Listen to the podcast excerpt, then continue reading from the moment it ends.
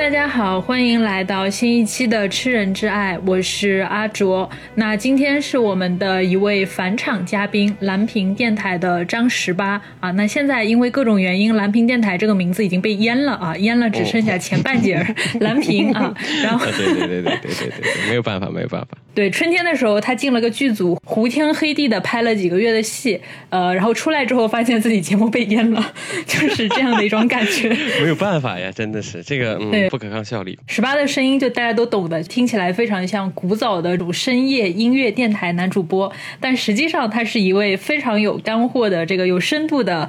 电影行业从业者，对吧？去年十八导演的电影还在东京的夏北泽电影院上映了。然后去年十八好像还参与了一个非常有名的漫改剧吧，是《明天我会成为谁的女朋友》的这个剧组的拍摄。对，然后今年的春天啊，就是十八这个节目被淹的时候，他正在剧组里跟广濑铃一起拍电影。反正总之就是十八的剧组业务是非常繁忙的，以至于我想催十八看书上节目都得化身这个催更恐怖分子，对吧？每天蹲在十八的听友群里面，但凡十八在群里面冒个头，说自己今天没什么事儿，在东京街头瞎溜达，我就会噔一声跳出来，让十八赶紧去看书，就搞得他最近就是在群里说话都变得好有压力啊！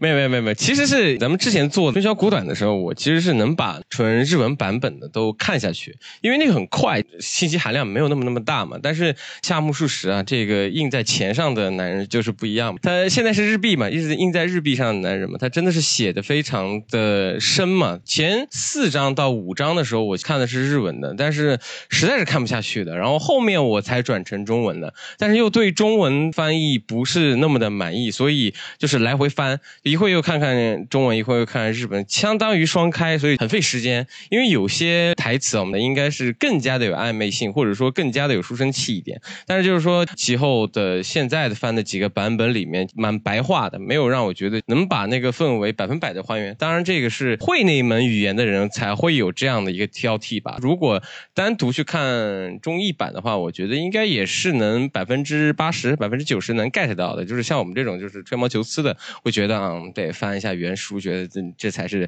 真正的原作啊，才有书香味。当然，嗯，再说吧。我觉得不一定，但是就是说，为了做这期节目嘛，所以就是有些地方，我觉得很多地方是需要去看一下它的原著的，因为原著确实是，呃，写的非常好，或者说它没有像中译内心偶尔写的那么的让人捉急啊。我觉得啊，这次看的这个版本就觉得有一点让我觉得，嗯，太白话了，就是有一些日文里面它的语境跟现在的中文的语境是不一样的，但是他就把它直翻了。当然，你说你体谅这个译者的话，我觉得是也是对的，因为他有一些话就真的是绕来绕去，就是那么几句话。但是夏目漱石就因为这些绕来绕去的话才出名的嘛。当然，这这是一部分啊，就是他有一些内心的描写，或者说他的第一表述，我觉得是非常的细腻的吧。就是如果你再去看中文译版的时候，我没有感觉到他对于这些所谓细腻的描写，或者说有些触动感的描绘，他没有让我觉得非常的。恰当嘛，当然没有办法嘛。这个东西，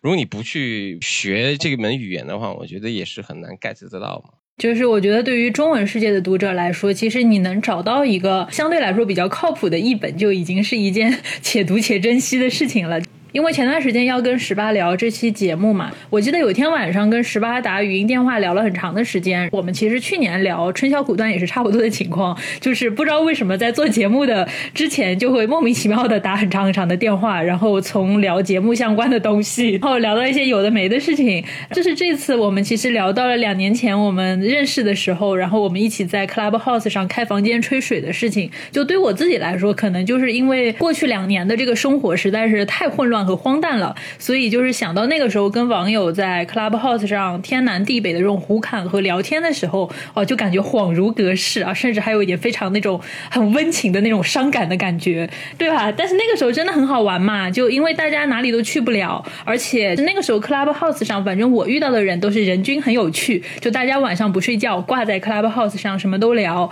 啊。那个时候就是刚好也是十八刚从日本的这个电影学校里面毕业，就非常的悠闲。闲，其实因为找不到工作啊，不是，其实因为没有工作是吧？没有没有没，那个时候这有工作了，就是那个时候其实毕业之后已经算是入职了一两年了，但是疫情一开始的时候，我是彻底没有工作了，就是原本是啊，我正在慢慢慢慢往上爬的那个感觉，然后突然疫情一开之后，就是整个就把你封在家里的，或者说你也没有工作，你也只能就是说靠着你自己的储蓄来养活自己，然后剩下就是说你没有一个窗口了。就是你平常可以跟别人瞎谈瞎聊的时候，你发现没有这个窗口了，大家都是嗯闭着门，然后去躲这个口罩这个问题嘛。但是其实最终为什么选择 Clubhouse 或者做电台？我觉得电台的为什么那个时候特别火？我觉得也是因为大家太想说话了嘛。因为 Clubhouse 我觉得除了大家基本上没事干找人聊天，我觉得那个窗口加上就是说它那个形式嘛，我觉得是非常的有意思嘛，而。且那个时候是大家博客圈里面都在都都都过来嘛，不管是当时当时痴人之爱还没有那么火嘛，当时痴人之爱还跟我们差不多。你现在看现在现在看看痴人之爱跟我们是哎呀哎哎就不一样了嘛，哎这个。其实也是因为十八的一个提醒，我才想起来，原来那个时候就是十八，就相当于专门给我们开电影课一样。对，然后那个时候大家就是谈到日本电影，人必谈小津安二郎和黑泽明嘛。但是那个时候十八就嚷嚷说：“哎，我要跟大家讲讲森田芳光的起后。”但是好像因为什么样的原因，一直都没聊。因为你当时好像是想把杨德昌的一一跟森田芳光的起后放在一起讲吧。后面就因为各种原因，我们也一直没有讲成这个呃森田芳光的起后，所以。就今天这期节目，它多多少少就有了一种时光机的感觉，就感觉像我们续上了两年前的摊啊。虽然从某种意义上已经物是人非了，然后刚好也趁这个机会来问问十八，就是相比于中文世界里面对吧，文艺青年更熟知的小津安二郎和黑泽明，你为什么会对森田芳光更感兴趣呢？其实应该是说，如果是一个日影宅的话，就是说从高中期间开始，我就已经知道三田芳光是谁了，因为那个时候正好是。嗯，日影有一段小小的黄金期了，然后加上那个时候所谓的盗版比较猖獗，你什么都可以看到，因为 B 站那个时候你是什么都能看到的，就是跟现在是不一样的。其实也是为了版权原因嘛，封闭之后，呃，结束的。然后加上那个时候大家一聊到日影嘛，就是说一定是黑泽明或者小津安二郎，现在就是说失之愈合，然后或者是三宅唱。其实这么多导演里面有很多导演就是在日本电影界里面都要比他们要有名的。如果就是说你要非要聊小津。我觉得陈赖比小金拍的好，嗯，或者说你要聊黑泽明，其实就是别的导演，我觉得也比别。当然，黑泽明其实是为什么就大家觉得会有意思嘛？他其实是一个比较有世界窗口的一个导演嘛。如果但是说你要说日本的一些比较上了岁数的嗯老阿姨嗯老爷爷，那么聊的时候，他们应该会喜欢那个木下惠介，他不会说是喜欢黑泽明，因为黑泽明他的拍法不是让他们觉得比较。共通感吧，或者说有有一些这种体感的东西，它比较少，因为黑泽明讲的比较有技法嘛。然后再聊回正天方光嘛，像刚才聊的，就是如果你是真正的一个重度电影宅的话，绝对会有两个作品。就春天芳光，其实在日本出名的还不是这两部，第一部就是说在中国出名的其实是《春天的情书》跟《其后》。这两部其实是非常的在日影界里面，如果你要说你自己是小众日影宅的话，你提这两部，大家都觉得嗯，你很有品味那种感觉。我也是因为这个原因，我也去看的。就一开始看的时候，我也是没看懂。讲真的，一开始看这个其后的时候是真的没看懂，但是它里面的那些所谓的不管是声乐效果或者是演技上的东西，你就很让人着迷嘛。因为那个时候根本对它里面的故事情节、对很多隐晦的东西，你作为高中生你根本 get 不到这些东西嘛。然后就看了《春天情书》，《春天情书》就比较的让人好懂吧，或者说它里面聊的其实是一个八九十年代或者是八十年代一个网恋故事，就比较比较有意思。但是其实说聊回呃日本的话，它其实最出名的，比如说《家族游戏》啊，或者是渡边淳一的那部叫什么来《失乐园》啊，是在日本比较出名的。或者说，他更厉害的是，他去挑战这个黑泽明，他又重新拍了一版这个《资三四郎》。石田芳光这个人是非常有胆魄的吧？加上那个时候不是日本所谓的电影的制作的黄金期嘛，但是他通过一个所谓叫 ATG 的这个一个计划，然后通过呃一共日币只给一千万，然后就让你随便拍。那一千万其实折合人民币大概就五十万吧，五十万就可以拍一部作品，这种感觉说就非常的厉害吧？或者说他把所有的呃制景的费用全部都忘掉，然后通过台词，通过自己的一些呃构图技巧呀，或者说很多演出的技巧啊，把这部作品就把就像家族进家族游戏，就是那个时候，呃，我们老师之前跟我们聊的时候说是那个是八十九八九年还是八几年，我忘了，就是说那一年就是森田芳光的一年，大家觉得非常厉害，加上他的台本功底非常的好，我们之后也可能会再聊到他怎么样去改这个台本啊，然后他对于演员的把控啊，或者说他对于这个女性角色的描绘是非常的有意思的，或者说是非常有魅力的。因为他第一部作品其实拍的是一个软色情作品，到他第二部拍的时候，其实真的是一个纯纯色情片了。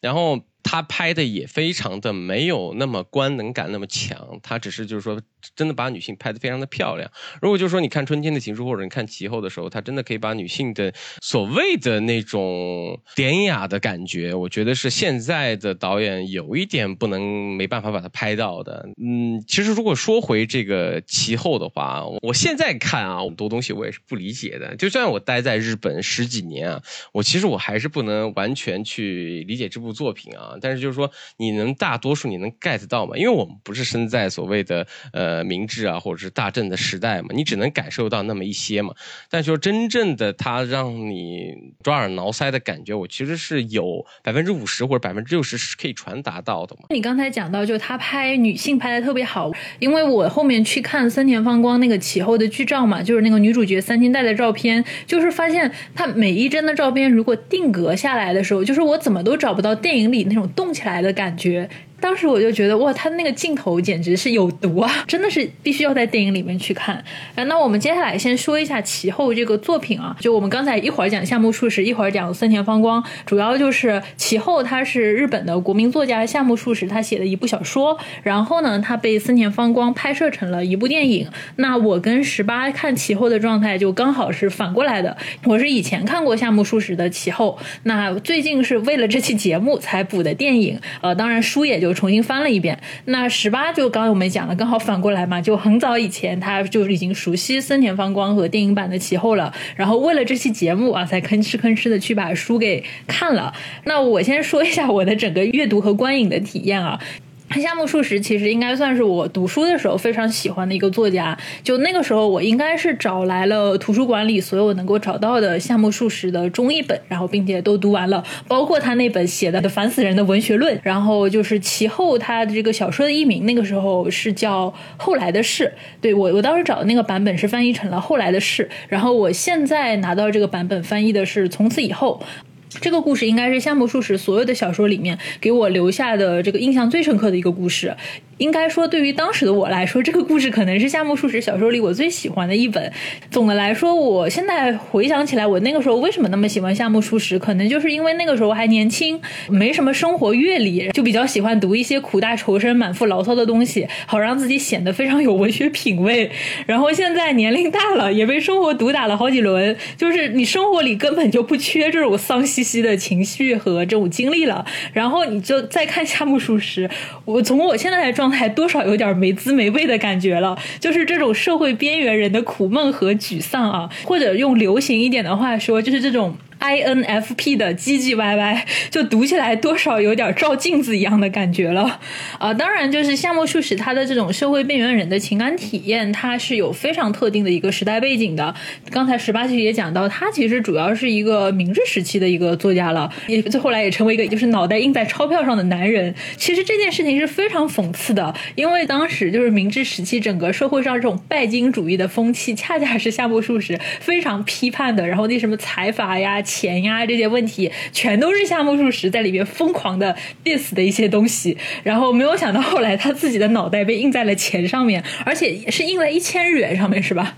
就是也挺讽刺的，就是夏目漱石，他应该算是明治维新以后第一批比较具有现代意识的知识分子。就是一方面是因为他的身世嘛，然后另外一方面也是因为他的教育背景。就是夏目漱石的身世，在他那个时代的知识分子里面，其实也是蛮典型的。就他的父亲夏目直己，在明治维新以前，就是幕府时代那个早稻田那块地方的。民主就是高低也算是个小贵族吧，但是明治维新以后，他们家作为幕府的的旧人很快就没落了，然后他老爸就把他送去别人家当养子，就后来他的养父母闹离婚，呃，然后那个时候还叫夏目金之助的这个夏目漱石就被他父亲又接了回去，但是又因为这个户籍问题搞不离清，然后他的亲生父亲和养父关系又不大好，就搞得他这个少年时期过得很尴尬。他那些经历，其实在他很多的小说里面就基本上也都有。提到，但是另外一个非常重要的背景就是夏目漱石，他其实应该算是明治维新以后文部省派到英国去留学的第一批公派留学生。但是以当时的这个日本的整个社会风气来说，他们其实更亲近就是德国，因为德国就是在当时推行比较强硬的这种军国政策啊。然后那个时候应该德国好像还有个外号叫。铁血宰相的那个什么俾斯麦，我们高中课本上不就有他吗？高考还要考来着，高考考点。然后，所以就是相比于当时同期被送去德国留学的公费留学生来说，去英国留学的夏目漱石，他回国以后很快就处在了一种文化和政治上被边缘了的处境。就因为他学的是英语，然后他主修的应该是英国文学，就就非常的尴尬呢。回来之后，你搞文学的，就在哪个时代都非常的尴尬呢。追加一点，他一开始公派。派去英国其实是有一些不情愿的。第二是那个时候他已经开始有所谓的神经衰弱，他是最早一批去英国公派留学的，也是最快回国的。因为他的有一封信里面写是说夏目漱石疯了，就说他已经疯掉了。然后就是派他立马赶紧回国，然后回国之后，然后他又去当老师了嘛，就是他的整个行程里面就一直在当老师嘛。然后到后面去又去上课的时候，他的神经衰弱这个症状，嗯，越发的严重了。在夏目漱石没有开始写小说之前，他的神经衰弱是非常的严重的，或者说，嗯，他甚至到要家暴啊，或者说这些东西，或者说有一段故事是讲是他去讲一个文学的东西的时候，跟一个学生发生口角，然后。因为学生受不了他的狗脚，然后导致这个学生自杀啊，这个事情是不是真的也不知道，但是就说是他因为失恋去自杀，或者说也是因为夏目漱石的原因去自杀，但是导致最后的夏目漱石也是备受污名嘛，然后导致这个夏目漱石又更加的神经衰弱了，就是他的在没写小说之前的神经衰弱的状态是急剧的加重的，但是等他神经衰弱结束之后，他又有胃病，所以这个人是非常的悲剧的一个人嘛，然后另外一个事情就是说。他一开始读书这个事情是，他自己是要学英文的嘛？他一开始他学想学的是学建筑学嘛？然后你也可以看到他很多文本里面，他描写建筑的东西也是比平常作者要描呃描写的比较多嘛。然后或者是一些现代化的东西，他也描写的比较多嘛。但是到后期的话，他觉得就是学建筑可能对未来发展没有那么大的。帮助嘛，所以他的另外一个朋友啊，这个朋友的名字我有点忘记了，就是他的那个挚友去推荐说，那你就是不如去学文学嘛，然后就是他就去学了文学嘛，导致这个人嘛。就是其实我们到时候其后后面聊也可以，就是可以继续再聊这个事情。就是其实那个时候他也是一个呃纨绔子弟，也是非常爱玩的，就是导致他一开始玩到后面，家里给的钱已经不够交学费了，加上一开始他在高中的时候，他一共学了三门语言嘛，第一门语言就是日语嘛，然后第二门语言是汉学，就是中文，然后他觉得中文是。有一点在那个时候是腐朽的，或者说在那个时候是一些资本家，然后你也可以在这个其后这本书里面可以看到他批判了，就是说一堆资本家去聊了，拿着《唐诗三百首》或者说拿着这些古诗去去所谓的对谈，他觉得是非常的腐朽的。当然这个是众说纷纭了，我我们觉得用古诗是非常有意思的，我觉得是没没问题的。但是他们那个时候觉得古诗是非常有点旧文化的东西的，然后他就说那不如我们去学英文，然后就学了。英文之后，他英文就是拿到首席嘛。其实他的英文据说是非常好的，可以据说是说跟英国派遣过来的教授可以在互相对谈啊，或者说互相对骂两个小时，还没有落入下风。你就可以想象知道夏目漱石的英文是非常的好的。然后到后面他去公派留学，不是说就是说他直接就是说大学毕业直接被公派留学了，但是经历了又到了一大堆的小地方之后，然后突然文部省或者说那个时候是文化省吧，然后就是。是一定要让你去，就是说见见世面。然后他作为公派留学第一次去，他也没有去到所谓的牛津啊比较有名的大学，他好像去了一个非常小的，也不能说是比较小吧，就是比较一般的一个学校里面去学嘛。然后在那个时候，嗯，他比较疯狂的一点就是疯狂买书，导致。他的生活困惑到基本上连饭都吃不起，啃面包都啃不起的状态，他还要疯狂读书。我觉得也是一种让他性状况越来越糟的问题吧。嗯，这也是另外一个点嘛。然后到后期我们就可以进后期的话，你可以再再聊的话，可能就是做别期节目了。就是这是其实是他的呃前期。他的后期就是他胃病开始，或者他已经开始写写作的时候，就是另外一段故事，这是后期后期三部曲里面的一些东西嘛。嗯，然后加上另外一个就是说，后期三部曲里面有个叫心嘛，叫 Kokoro，这个这部作品其实是也是写在教材上面。如果就是说由不是日本高中生，这个就跟我们的 B B 课材是一样的，就是一定要去学这部作品。然后别的可能大家不知道，但是夏目漱石在文坛里面的影响力就是怎么说呢？基本上是。是泰斗级别的，或者是说他是可以代表日本的一位作家吧？就这是我从这个资料上面是看到的嘛。但至于他现在还能不能代表就是日本，我不知道。但是就说。呃，在没有这些所谓的现代文学在火之前，前期基本上能代表日本的文化类的一些东西，或者批判日本的一些嗯不好的地方的这些文学作品里面，我觉得应该是夏目漱石应该是数一数二的。嗯，这个是比较有意思，加上他又是呃全能型选手嘛，他又第一是开发了自己的叙事技巧，然后另外就是他其实写那个排句写的也非常好，然后另外英文又说得好，然后又可以翻译作品，在那个。时候基本上就是未来之星的一个感觉吧，或者是未来之星啊，就是巨匠嘛，那文学的巨匠。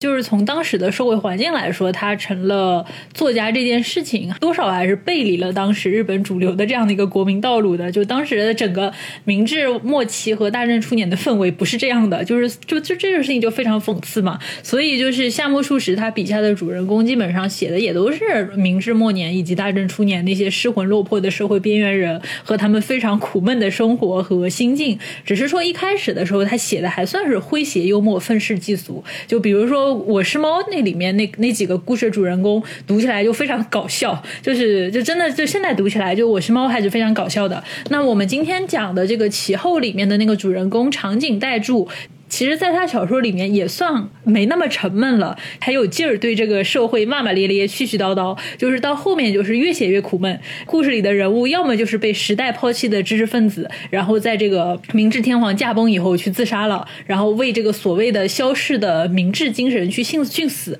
啊；要么就是像后面的那些什么门呐，是那个门吗？然后还是路边草，还是对，还是稻草吧，还是虞美人草里面的。就他后面的故事其实写的都蛮相似的，就经常会有一对夫妇关起门来过。日子，然后也不管外面的世界是什么样子的，在死气沉沉的生活里面安安静静的熬日子等死。他写到后面就越写越灰暗，越写越沉闷，大概就是这个样子。那么其后或者说这个从此以后这个故事，它就是夏目漱石在一九零九年的时候，也就是明治四十二年，他在朝日新闻上连载的小说。然后这个时候距离明治天皇驾崩应该还有三年哦。然后其后这部作品和夏目漱石写在前一年的三四郎。和写在后一年的门就并称为爱情三部曲，就是非常莫名的被称为了爱情三部曲，就是因为这些故事多多少少跟爱情还有点搭边。当然，你仔细读，就是也也觉得这是什么爱情故事呀？就是跟爱情也没有那么大的关系了。嗯，我补充一下，第一是天皇驾崩，第二它其实是在一个寺里面疗养的。有一种方法比较文学类的，就说是天皇驾崩之后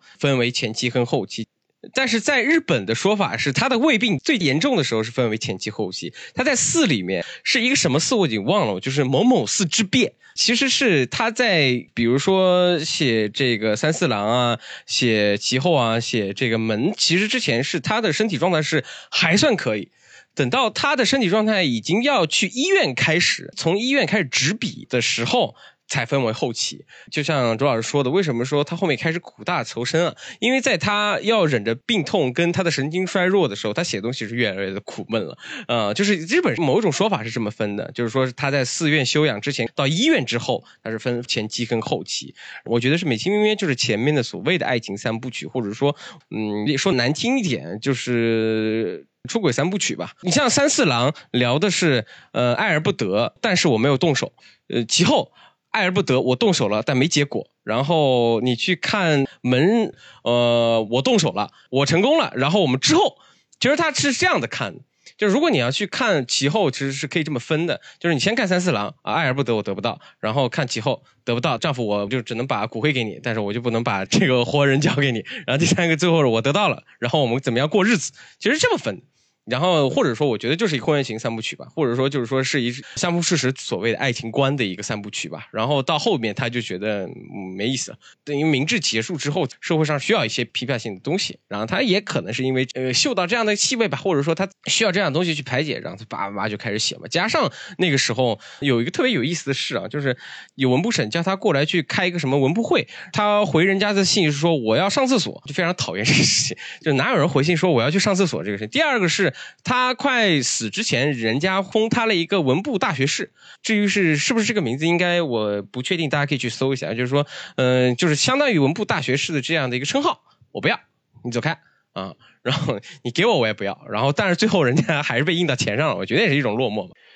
另外，我还想吐槽一下这个名字啊，就是说，其实中翻的话，电影里面叫其后嘛。然后像周老师刚刚讲，他的。呃，文本或者说他的小说的中译的名字叫做《后来的事》。或者说是之后的事，我觉得，嗯，有一点差一点意思啊，没有那么把夏目想要表达出来的那种所谓之后的这种悬而未决的感觉啊，就很完全的把它充分的翻译出来。因为日文里面叫索雷卡拉，就是如果直翻的话，就是之后我们应该怎么样怎么样怎么样，其实是后面要接一句话的，但是他把它给切掉了。那么其后还是还好，还算不错，有一点。嗯，文艺的方法吧，我觉得还算是有些诗意，有些意境在里头。但是如果说是之后的事，就感觉这个事情已经有下文了那种感觉，反倒是没有这个日文原本他想要表达的这个里面中中到底想要表达的意思啊。我觉得这一点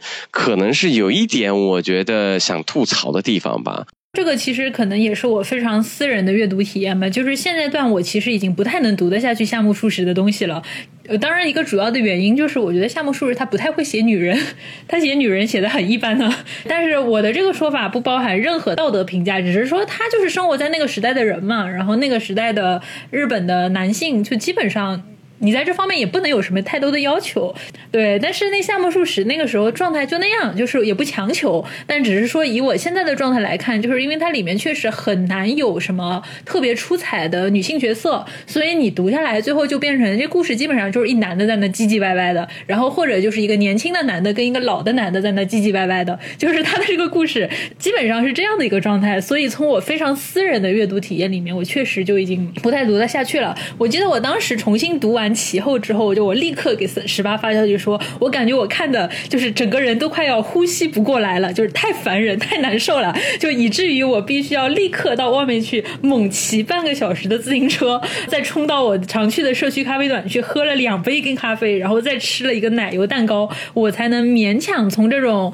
很窒息的感觉里面稍微的出来一下，但是那个时候十八跟我讲了，说那你接下来把其后那个电影看了，你感觉就会完全不一样的。然后那个晚上我就把其后给看了，十八当时是给我发了一个足足有七个 G 那么大的电影资源，感觉特别幽默，就好像唯恐我从什么犄角旮旯里找来低配的资源，囫囵吞枣看了暴殄天物一样。然后那天晚上我看完其后的电影啊，就看完就立刻就给十八打电话啊，不是就给他发消息说我的天太绝了，就三天田。荒刚居然能把夏目漱石写的这么絮絮叨叨、唧唧歪歪的这种直男内心 OS 的小说改的这么绝，就每一个镜头、每一个场景都美到了极点。所以，就是我真的在这里非常真诚的建议大家，就是如果你们的阅读能量和时间都非常充裕的话，其后就是最好搭配原著和电影一起使用，风味更佳。对，然后就我也比较好奇，就是说，因为我当时在看那个三田芳光那个其后的时候啊。就因为我对这个日本电影没有那么的熟悉，我当时看的时候就是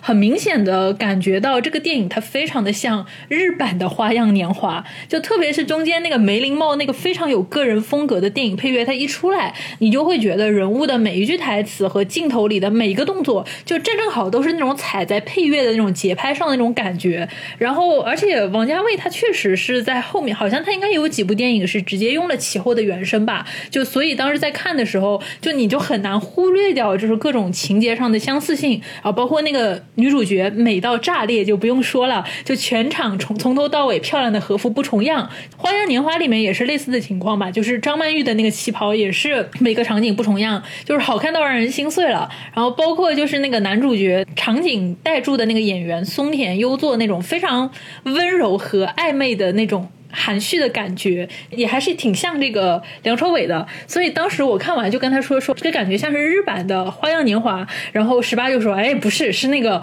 花样年华》这边致敬了其后。那接下来就十八跟我们展开讲讲这个森田芳光的其后和这个王家卫的《花样年华》，他们中间真的有这么具体的关联吗？其实说有没有具体的关联，其实你可以去看一下。第一是它故事结构，你要去聊的话，就是说王家卫用的风格，当然是跟森田芳光是不一样了，这两个不一样的作者嘛。但是说你可以去看文本的话，如果你翻到这个《花样年华》的文本的话，它的文本其实架构都蛮像的。就比如说两个人互相释放信号，或者说两个人在一个空间之下，两个人要怎么对话？比如说聊一个镜头吧，比如说是喝水那一场，女主来到了男主的家里面，然后想要喝水，她有一个杯子，但是男主喝了，他把水洒掉，呃，扔掉了。然后到呃男主去自己去重新倒杯水，在这期间里面，女主去舀了一勺从那个花盆里面的一个就是水培的一个花盆里面的一碗水，然后去喝掉了。然后男主男主问你这样。喝水会会生病，他们俩对话其实是非常的没有意思啊。但是就是加上音乐配乐跟演技，就是女主把那个杯子在手上转圈圈。呃，平常就递杯子的这个动作，它变成一个把这个杯子搭在这个男主手上，就是非常的巧妙的一个这个技巧。你在看呃王家卫那个片子的时候，其实很多里面递东西的这些技巧，我觉得是有借鉴的，或者说呃像刚才周老师说的这个截图每一帧。可能就达不到那个味道，为什么呢？其实是因为这是空间上的所谓的暧昧气氛嘛。你仔细去看，其实它里面没有做很多的剪接镜头，甚至一个场景里面只有一到两个 cut，就这类一到两个 cut，它就把所有的氛围全部都展示出来了。但是王家卫不一样，王家卫一顿乱切，但是就是说，其实他把里面的空间上的暧昧，他可以拉到了极致。所以，呃，王家卫在借鉴演技上的部分，我觉得是有一部分去借鉴到的，因为它里面有很。很多男女之间对话，他的沉默是非常多的。他不像就是平常日常对话，他对话就是啊叭叭叭叭，就是你你一句我一句，这样像拉力赛一样的。但是他把这个说话的节奏放慢了，这样的这种拉力赛，就是基本上我觉得是有借鉴到这个。当然这是我的拙见了，我不是说嗯一定是怎么样怎么样怎么样，因为森田芳光人人已经去世了，然后我也不能就拽着王家卫说你有没有抄，你也不可以这样问题。这只是我觉得在某种呃意义上。他是有去呃去借鉴吧，或者说是去致敬的。因为聊回演技啊，它里面很多男女主之间的这种眼神上的沟通，我觉得跟张曼玉跟梁朝伟上的眼神的沟通是一样的。特别是还有一个就是抽烟嘛，都有抽烟的戏。当然，王家卫抽烟抽的更帅一点了，就是说。放了很多升格的这种镜头，会把画面拍得更帅。但是我觉得抽烟的技巧或者是抽烟的这种方式，我觉得都比较相像嘛。加上就是说，呃，有很多的叙事技巧吧，或者说怎么样，就是说他用一些空镜镜头嘛。王家卫放了很多空镜头，然后这个孙芳也放了很多空镜。我觉得空镜镜头它里面插入的这种节奏，我觉得也是比较相像的。然后我之之前我记得是，呃，我查了一下消息啊，据说是王家卫看其后的剧本看了二十遍。嗯，但是是不是真的？我觉得是是不是个 fake news，我不知道。但是就是说，据说是看了二十遍，但是我觉得，嗯，不看二十遍确实是借鉴不了吧。就也是一种对于技术的某种极致的追求了。如果能看到二十遍的话，因为我们刚才也讲到了嘛，其后它是一个三角恋的故事，然后我们也会发现，就是三角恋的这个题材，呃，或者更刺激一点，对吧？偷情、出轨之类的这种不伦的题材，其实也算是日本电影里面比较擅长处理的一个题材吧。就是日本电影在这方面走得非常的远啊。反正只要能披上纯爱的套子啊，就是这些在现实中会遭遇到非议的行为，就会变得浪漫动人，也能被广大的读。读者和观众所接受，而且你要什么样的状态都可以，就什么可盐可甜可文艺可色情，你想要什么姿势都可以。我记得当时我们在 Clubhouse 上聊，也聊到这个事情，就是导致就是像那个什么镰仓啊、香根啊、热海啊这些能够在一天之内往返东京的城市，基本上就已经成为了日本文学和电影里面最常见的偷情圣地。偷情，你就是不去镰仓那种香根，不是香根就是热海，就是那些风景秀丽，然后离东京非常近的地方。你基本上每个地名应该都能拉出一排，就是这种搞偷情的这种电影和作品。然后像那个三角令，或者说像偷情的这样的题材，就渡边淳一的那个《失乐园》就不用说了，刚好森田芳光也拍过《失乐园》。那以后有机会我们凑一期《失乐园》的节目去辱骂渡边淳一吧。然后我记得《失乐园》里面就有提到非常有名的一个阿布丁的案子嘛，大概就是一个酒馆的女招待阿布定，然后和一个卖鳗鱼饭的餐厅老板叫石田还是吉田的，就是两个人一起相爱，然后私奔了。两个人私奔的时候，就是老板是有老婆的，然后阿布定他那个时候名分上应该也是某个男人的小妾，结果这俩人就是一起在小旅馆里厮混，然后疯狂的肉体接触，就是最后太上头了，就女的就把男的用腰带给勒死了，就死完了之后还把男的生殖器给切下来，还在男的尸体上刻字写下两两个人的名字，就是像这样的题材，就是后面像很多导演也翻拍了这个故事嘛，就最有名的应该就是大岛主的感官世界了。相比之下，就是其后他不要太素啊，男女主角的那种情感的交流真的是含蓄到你眼神贴一下就会怀孕的地步，就是更不要提什么肉体关系了。就这个好像就真的是日本整个社会反差非常大的一面吧，就是你在艺术里面搞不伦是纯爱的表现，对吧？就是通过日本人在文化艺术方面的这种成就，我我们是能够看到他们对某种很纯粹的东西的追求的，比如对美啊、纯粹啊、崇高啊之类非常永恒和神性的东西。就甚至你还能看到他们其实，在文学作品里和电影里面是有那种非常具体的对于女性的这种困境、女性的欲望的这种觉察和发现。就比如说那个。昼颜里面不就有一个非常经典的台词，说如果我在外面没男人，我怎么能够因为心虚而对丈夫和孩子更好，甚至心甘情愿给男人洗内裤了？但是落到具体的现实生活里面，我们又感觉到，就是整个日本它其实是对女性出轨这件事情容忍度依然是非常低的。就像前段时间那个热度很高的那个广播良子出轨的事情，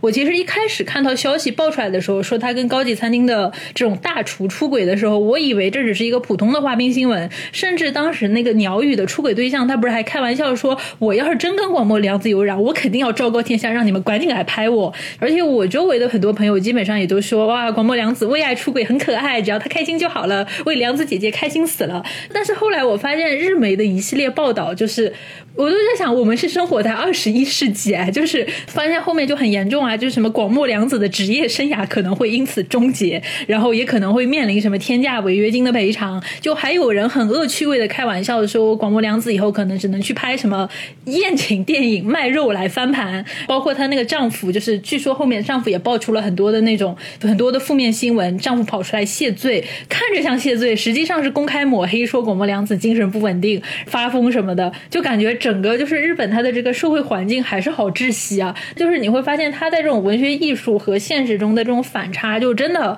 还是非常的巨大的。嗯，首先啊，有一些偏见了。第一是广末凉子这个日媒啊，因为呢，我们能在嗯微博上能看的基本上是文春炮了。文春炮是这么写的，但是如果你去看一下别的这些新闻的话，他们对于广末凉子的这个事情觉得其实是还行啊。然后另外一个话就是说，对于女性出轨这个事情，我觉得你要硬拿这个咱们拿广末凉子说啊，她的人设不一样。如果你真的像是谭蜜啊，或者说比较性感的女生的话，她出轨大家都觉得很正常啊，就他们有这样的一个所谓的人设在里头嘛。那搞末凉子的人设是铁道员，以前是以一种。纯情美少女的一个人设出发的，她结婚的那时候也是大爆炸嘛，就是觉得广播量子居然结婚了，觉得很不可思议嘛。因为大家那个时候心里面认为的所谓的男性意淫的主要对象，就是不能说主要对象是广播凉子，它是一种象征性的少女的一种象征性的，就是你心里的白月光会出轨，你会当然会这种男生会当然是觉得很很怪了，就或者说觉得愤愤不平了。加上广播凉子都已经三十多。都三十人家都是妈了，嗯，你要是硬要把人家还在往白月光，或者说把把人家拉到美少女这个氛围，我觉得没有必要。再拉回啊，就是说，呃，为什么说日本文学很喜欢痴迷于三角恋，或者说痴迷于婚外情啊？还是想纠正一下，就是说，其实日本文学痴迷于这种嗯三角恋或者是出轨，我觉得是文化偏见啊。其实在亚洲圈子里，我觉得是非常多的话。我觉得在亚洲或者说甚至到亚洲以外，对于婚外情这个东西，大家都非常痴迷的。只是我跟卓老师还没有到中年层，就中年层聊可能是一个热门话题。在我们而言，觉得出轨好像是太远嘛。当然咱们都没结婚，咱们没有怎么样。就是说，在我经历的一些，就是说我在片场一些呃四五十岁的老大哥们，他们的中年层。的主要话题真的就是出轨，或者说怎么样去出轨，或者是怎么样，我觉得也是偏见了。我只是想说，就是只是我们没有拿到这个入场券而已啊。当然，我觉得在亚洲里面，日本确实是非常喜欢明面的去聊这些啊。相对于中国也好呀，相对于呃韩国也好，越南也好呀，或者说各种别的地方，我觉得呃羞耻度更加低吧。因为日本人他们喜欢所谓的竞技，挑战竞技是他们最爱干的事情，或者他们喜欢把一个东西抠到极致，不管是纯情电影。也好，我们拿动画片的高中生来举例。日本的高中生可以拯救世界，但是日本高中生一旦进入社会之后，他就是个普通人，他永远就是变得像代柱一样的，就磨磨唧唧、磨磨唧、磨磨唧唧。但是就是他们可以把高中这种所谓的只是三年，他们弄得像一辈子一样的感觉，就大家永远在怀念高中嘛。就所以婚外情也是一样的，他们把婚外情研究到了极致，三角恋、四角恋、五角恋，他们都已经把这个东西拉到了极致嘛。加上这个所谓的竞技性的东西，是当时我觉得。会比较有意思，或者说是中年大妈会非常喜欢、愿意看的话，因为很多电视剧其实昼颜或者这些东西，呃，主要的受众群体是蹲在家里看电视的阿姨们或者妈妈们，大家比较喜欢看，然后这样比较有一些挑战性的东西，他会去让你所谓的脑补，就是可能真实的日本女性没有这样做，但是他们喜欢这样的东西，他们喜欢去看这些东西来脑补嘛，通过空想就可以把这个事情满足到，我觉得这个是比较有意思的一点嘛，就不管是任何时代也好，我觉得日本把这个，嗯，与其说是。他们执迷于这种三角恋或者说婚外情这些这有意思的事情，或者说他们是希望去挑战一些禁忌，来刺激到自己的这个已经步入大人的神经吧。我觉得。那我们回到其后这个故事里的三角恋啊，就是我们现在先来聊一下，就是这几个人物的关系到底是什么样子的。就因为我们刚才其实讲了很多，呃，这是一个三角恋的一个故事。那我们可以先来讲一下这个故事的男主角，就男一号代柱啊，场景代柱，就是很多的文学评论。论基本上是喜欢用“高等游民”这个词来形容他的一个生活的处境，就因为他其实算是一个有钱人家的二少爷，他的父亲长景德算是在倒幕运动里面的一个功臣吧，就以前因他以前是地方上的藩主的家臣，就高低也是个。武士阶层就是小说里面写他爸非常擅长搞这种投机倒把的事情，然后借着明日维新的这股东风得了势。就因为明日维新不就是主张职产兴业嘛，就搞钱嘛，就全民搞钱。当时长景德他又把握住了这种时代的潮流，就开始投身实业，成了一个暴发户资产家，或者说的正式一点，就是加入了可以左右国家命运的财阀阶层。这种其实是跟当时明治的整个社会风气是密切相关的，因为我们刚才也讲到夏目。术士的作品其实很大程度上都是在批评明治时期整个国家非常重视金钱和财阀的那种氛围嘛。当然，就很多说法，什么有钱之处就是开明之乡，对吧？然后说什么西洋文明开化就在于钱啊，然后什么国家要是不富裕，那么我们的文明就不能进步啊。然后就是那种爱好钱财和利益的意愿啊，能够让百姓的身体幸福得以扩张，就是那种很赤裸裸的拜金主义的风气，在当时其实是非常重的。就是至少我们在夏目漱石的那个小说里面是能够看到，他其实基本上每个小说，他或多或少都会去疯狂的 diss 那些当时社会上的有钱人。那么我们故事的主人公代柱呢，他并不是他那个财阀父亲的大儿子，而是二儿子。也不能说二儿子吧，就家里其他儿子死了，他现在是二儿子，所以就是家里对他没有出息这件事儿是没什么要求的。加上他的这个哥哥长井成武，应该是在中学之后就进入了父亲的公司啊，成为了父亲的这样的一个得力助手，就以后明显就是要继承家业的。就所以代住的日子是过得非常的舒服的，因为他从小就受过非常好的教育啊，然后在东京大学读文学系，是帝国大，要叫帝大毕业的。对，然后毕业以后呢，不想工作也可以不用找工作。就在外面租了一套非常舒服的房子，单独出来住啊，每天就在家里晃来晃去啊，要么就是干脆躺着睡午觉，思考人生。家里呢有专门的帮佣帮忙做家务啊，还有专门的男仆来照顾他的生活。呃，这个男仆应该是叫门野啊。然后特别讽刺的一个细节是，门野还每次都特别尊敬的叫他先生啊，就就莫名的非常搞笑呢。你来讲吧，就是什么样的人能被称为先生啊？先生是第一是医生，你得要叫先生。第二个就是教授，或者说你老师一定要叫成先生，然后或者说德高望重者，就像跟现在我们这种片场里面大家都叫老师是一一种感觉，但是那个已经已经太多了，就是谁谁尊称都叫老师，但是那个时候就是说先生。主要是突出你是一个非常有学问的人。第一是你必须要是大学毕业，就那个时候大学毕业是很难的，或者说你能上到大学是极度难的，因为一个科系一共就二十几个人，考能考进去的人就非常非常的少，因为你要去读那个学校非常难。第二次就是那个时候的文化教育程度可能到了初中或者到高中就结束了，大家就是你到高中毕业该干嘛干嘛。然后就是呃要聊先生的话，基本上就涵盖就是说你是非常有文化的一个人，你就可以说说是知知识分子代称，嗯，就反。反正代入就是过着我们现在的人看来就非常舒服的社会闲散人员的生活，就闲到整个人就矫情起来了。然后每天起来摸摸自己的心脏，然后摸摸自己的脉搏，就感受一下这种无病呻吟的，感受一下这种无病呻吟的健康状况。起来舒舒服服的搞一下自己的脸，但是他自己觉得我活得可苦闷了，就是他觉得哎呀，我像我这种受过高等教育的人，就是我就有着那种非常优越的精神嘛。然后我想事情想的肯定要比。这种芸芸众生要深入的很多，所以我注定要承受精神上的苦闷。但是他又会很矫情的想，哎呀，这种苦闷的精神，哎呀，说不定就是人生的意义吧，对吧？就是你每天快乐兮兮的，那那不是人生，那你生活人生没有深度嘛？就我记得当时他们家的这个帮佣阿姨和仆人就在那边，就那个门野就偷偷的在议论代柱的生活嘛，就说，哎呀，先生每天都这么闲，他到底想干嘛呀？然后另一个说，哎呀，先生这个人他想干嘛都行啊，用不着我们担心。然后另一个说。担心也不至于吧，但我看他还是干点什么好吧。然后另外一个就说：“哎呀，等他娶了老婆之后，就知道找个差事做做啦。”然后另外一个就那个门也就感叹：“哎呀，我也想像先生一样，一天到晚什么都不干，看看书，听听音乐。哎呀，就算不这样，整天玩都好啊。”然后那个帮佣还说：“哎呀，这就是命嘛，命中注定投了个好胎。”反正大概就是他家的仆人都是在背后这么议论代柱的生活的，所以代柱他基本上就是过着这种准贵族的这种生活吧。就当然。很大程度上，这一切完全是仰赖他这个老爸和哥哥的照顾啦，因为他每个月其实是需要定期去一次老宅去领生活费，然后去维持这种悠闲的生活模式啊。当然，他这种状态也跟夏目漱石很像，就是他领的钱肯定是不少的，但他手上呢又存不住钱，因为他也会疯狂买书，买一些什么哲学书啊什么，在家看看。就按照我们现在的说法，就这真的是一个啃老啃的非常舒适的一种生活模式了。就反正他爹和哥哥有钱，我完全不在乎多养一个。废柴儿子，就只要你乖乖不惹事就行，没出息无所谓的。然后就这样，就是这个代柱他就到了三十岁的时候啊，那这个时候生活就发生了一些变化。就我当时读到这个时候，就觉得特别像是这个什么夏目漱石版的三十岁不结婚会变成魔法师的这种故事吧。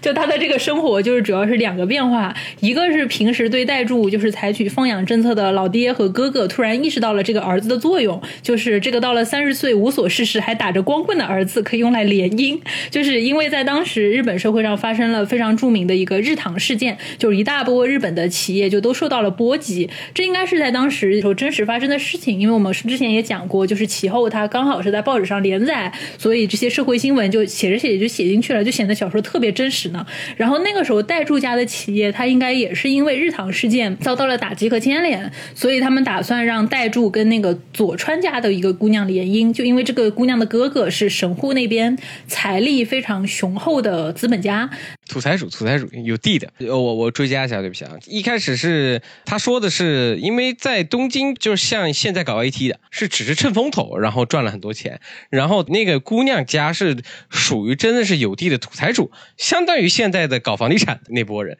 就是他是一个是 New Money 跟 Old Money 的一个关系。所以就是后面他跟那姑娘相亲的时候，不是也都两个人趣味就非常的不符合吗？他们家就是那种很东京的那种西式的。做派，然后那个姑娘就是是非常传统的，就是那种关系的那种做派嘛。当时就是他这个父亲和哥哥想起来代柱能联姻这个功能之后啊，他就跟代柱说，就如果说你能够老老实实把这婚结了，那么我们就会给你一笔独立的资产，让你在婚后可以继续过这种不工作啊、游手好闲的生活。那么你也不用每个月问家里要钱了。所以代柱的婚事其实相当于是其后这个故事的副线。呃，虽然没有太多的篇幅去提这个事情，但是我们其实应该要知道，就是说这个悬而未决的婚事，其实一直都在影响着整个故事的走向。而代柱生活里的另外一个变化，就是平冈夫妇他们从地方回到了东京来讨生活，他们找到了代柱。那么这对平冈夫妇就大概是怎么回事呢？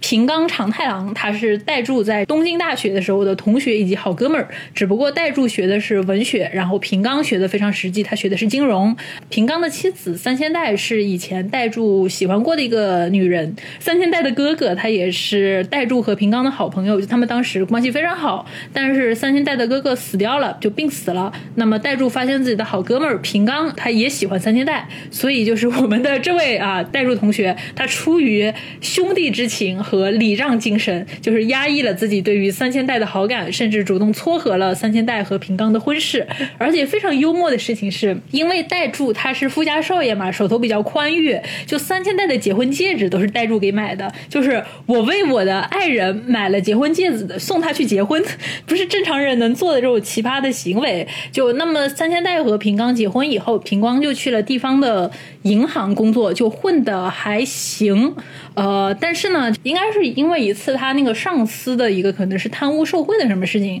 然后他可能是给上司背锅，就丢了工作，只能带着老婆灰溜溜的回了东京，就是想找个门路找找工作。然后这个平冈就属于相当于在社会上摸爬滚打，就已经变得非常的世俗和现实了，到处就是钻营鬼混，回家就是喝酒骂老婆，所以就是三千代的日子过得非常的艰难。那看着三千代过得那么不好，那那个代入就觉得啊，我要夺回我我这个心爱的女人。这个就是代柱他活到了三十岁啊，不结婚 变成魔法师的整个经过。一边是老爸和哥哥这边给他施压，你一定要结婚啊；一边是好朋友和情人，对吧？这个三角恋。我觉得先先聊聊宋七事件，从整个文章里面可以看出，他知道自己还有这个政治联姻的这个属性在里头，自己不能抉择他可以跟谁结婚，他只能选择一个觉得好像还看得上去，就是是他哥们儿可以托付之人啊，那你去跟他结婚吧啊，这戒指我也帮你买了。加上在那个时候，我觉得他还是比较幼稚，或者说他比较贪恋于这种生活的，就是像这种嗯，怎么说呢？不能说平躺吧，我觉得这已经凹躺的一个。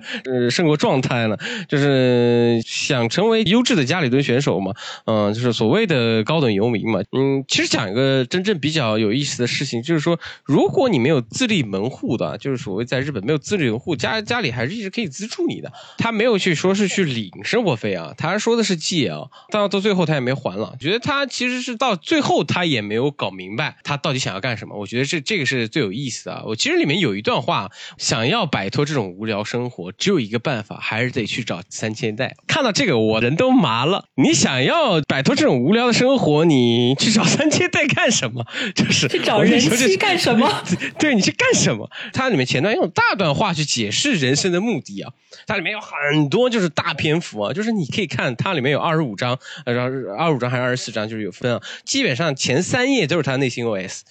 都在想他怎么样对人生的看法，他怎么样对这个世界的看法，但是他永远都是不定的，他决定不了。他唯一能定的事情就是他去找三千代，就是前段用了大段话去解释人生的目的，最终落点还是寻找人妻。找前妻啊，也是一种，我觉得是欲望跟愿望啊，其实就是一种人生目的吧。就是所谓的他的欲望，就是去找三千代，这个其实是他的目的。最后到他的台词嘛，就是说我要受这样的苦，也就是因为这是你对我的复仇嘛，不能说就是自我感动嘛，或者说他是一种自我意识过剩的一个一个人嘛，就是他完全不在乎别人到底在想什么东西。我觉得这个是比较有意思的。然后再拓展一下，就是说，就是说聊三角恋，我觉得为什么要写这样的一个三角恋的故事啊？我觉得第一是。夏目老师，嗯，夏夏 目老爷子，他是有去伦敦留学的原因啊。就那个时候，英国文学你可以去翻一下，就是有很多在写这种男女之爱的事情，就是比如说这种嗯三角式的关系，西洋文学里面比较典型的，里面有一个所谓的叫性爱三角形，就是欲望的主体是男性。就是女性只不过是欲望的客体，就通过女性的欲望然后由数名的男性来彼此确认身份，然后他们都拥有了共同的价值观的欲望主体。通过两个男人之间的这种所谓的对决关系，就是其实是很典型的一个自然三角形的一个状态。然后通过这样去求偶，可以就说是所谓的就是孔雀开屏式的竞争。就是当时夏目比较有意思一点，就是做了一些屏障，就是这个屏障就是竞争对手其实是这个女生的丈夫。当时大家会觉得有意思的是原因是啊。既然是她的丈夫，然后那个时候就是这种禁忌是比较少有的嘛。但是其实我想想聊的就是这个所谓的欲望三角形，就是通过男男之间的这种角逐之后，然后得到女生的这种欢喜状态啊。我觉得那个时候是特别的比较有意思的。但是其实这像刚刚周老师说的，就是说他写的很平嘛，就是女性没有什么任何特色嘛。或者说，我觉得在很多时候这种作品里面，女性的所谓的价值其实基本上是没有，因为你现在可以看曾在在里面没有说多少句话嘛。或者也没有描写他的内心状态，那其实就是他很平平松松的把这些事情就交代清楚了。你说这个人有没有什么比较丰富内容？他没有，毕竟这是一个男性作家写的。然后，但是就是说。他写的这种女性到底有没有意思？其实也没有了，就是纯纯的去通过这样的一个难关来展示出当时的男性的这种所谓的焦虑状态吧。当然，电影拍的很棒，他把女生拍的非常美美。但就是其实，在夏目漱石老师这个作品里，他没有把三千代写像电影一样的那么活灵活现，只是让他成为所谓的带住找乐子的一个目的吧，或者说带住希望通过这样的一个试炼，好像。就能找到人生的一种目的啊，其实是很荒谬的。或者说，他为了自己生活富足，又要送人妻这样的一个状态，我觉得其实是完全不像代柱本应该做的这种人嘛。因为他在里面的人设是，也不能说人设吧，他在里面的这种角色描写是非常的一个讨人喜欢，或者说是非常明事理的一个人。他应该不会干这种蠢事，但是他最后因为这样的蠢事付出了极大的这种后果嘛，所以他最后自爆了嘛，这样的这样的问题嘛，我觉得也是。是项目书是想表达的一个状态嘛？如果你去抛开它里面大篇幅的 OS 以外，我觉得整个故事的结构在那个时候而言，我觉得是非常有意思。加上这部小说是新闻连载，那个时候是看报纸嘛，他们的阅读观感是不一样的嘛。他们需要每个章节都要有来有回嘛。推荐大家，如果真看小说，可以不用那么连贯的去看，你整本看下来，你会觉得有一些东西比较怪。它是一个结构一个结构的写，连贯性没有那么强。我们确实在读的时候，就是每一章的这个带入的内心 OS。都非常的完整，就是它是在一个章节内的完整，就不是说我的这一节的内心 OS 跟我下一节的内心 OS 它中间有一个连贯的关系，就跟我们看动漫，然后故事男主角叽里哇啦在那边吐槽的那种一大段的那种感觉是一样的，但是你又把它连起来一起看，就会觉得它 OS 的部分其实是有些是非常重复的。然后另外你说到就是说对于这个人物角色的一个描写，夏目漱石他其实是把大部分的篇幅、绝大多数的心理描写都给了代柱三千代。和平冈就感觉像是工具人一样，就他们全部都是服务于代助这个人物的需要。但是实际上，我会觉得他其实在写那个平冈的时候，就是平冈的笔墨不是很多，但是平冈的这个形象他写的也非常的生动和具体。就是他们这个三角恋关系里面有一个非常重要的情节，就是借钱嘛。因为当时平冈他们一家到东京来是属于过得非常窘迫的那一种情况，而且平冈他应该是又在外面欠了不少钱，来东京又要定居也要花钱，而且他外。面欠的钱很有可能是高利贷，还钱这件事情是迫在眉睫的。但问题是，来借钱的人是三千代。在上一幕的时候，代柱和三千代第一次见面的时候，其实那个场景非常的尴尬，就他们重逢见面的那个场景，因为他是去平冈暂时住着的那个旅馆去找平冈，然后正好碰到平冈正在怒气冲冲的骂老婆，真的就是我们很刻板印象里面那种日本男人骂老婆的画面。然后代柱刚好就撞到了这一幕，就在那个情况。下三千代其实是非常尴尬和难堪的，就对吧？想想也知道嘛，你跟你初恋多年以后再见面的场景，居然是自己被现任老公劈头盖脸骂的狗血淋头的时候，就非常的尴尬。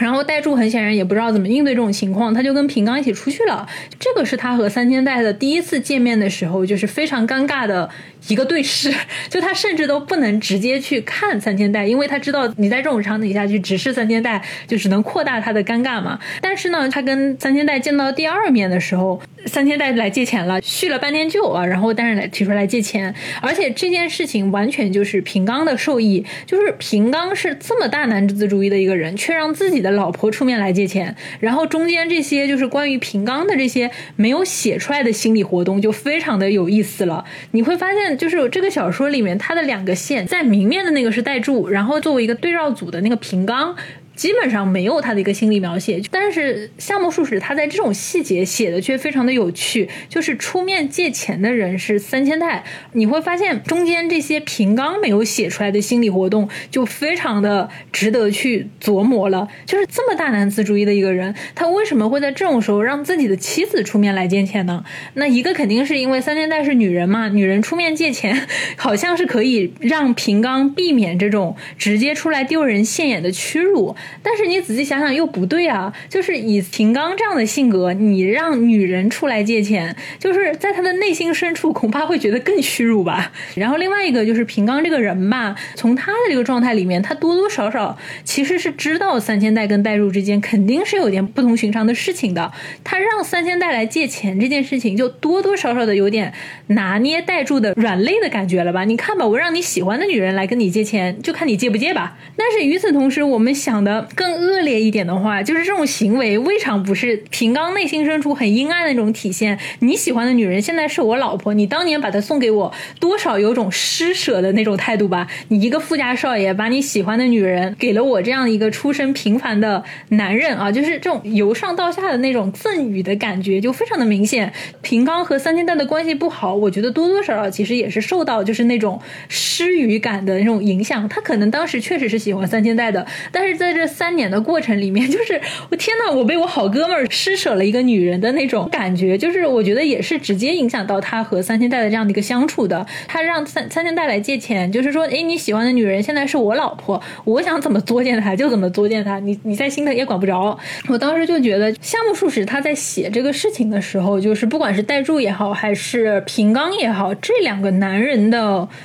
形象塑造的是特别好的，就感觉一个在明，一个在暗，然后他们的内心世界是非常非常的丰富的。但是三千代他到底是个什么样的人？在两个男人之间啊，我到底要去哪儿？我到底要跟着谁？他是非常被动这样的一种情况。然后，但是到了森田芳光的这个电影里面，我觉得看他电影非常舒服的一个地方，就是在于他把夏目漱石里面，就我不是说夏目漱石写的不好，只是说可能在我们现代人看来，从男女就两性的这种角关系角度来说，会觉得他。在这个逻辑上是有很多不清晰的地方的，但是到了这个森田芳光的故事里，他把整个线索都捋得非常顺，然后中间的这种人物关系、人物的这种情感的变化，就他写的就非常的好，所以我当时觉得看完小说再看电影，这个感觉真的是非常好啊。我再加一点平刚啊，让老婆来找前男友要钱，在我看的感觉啊，我觉得在大多数情况下，我觉得平刚还是比较的执拗，或者说他比较愣一点的。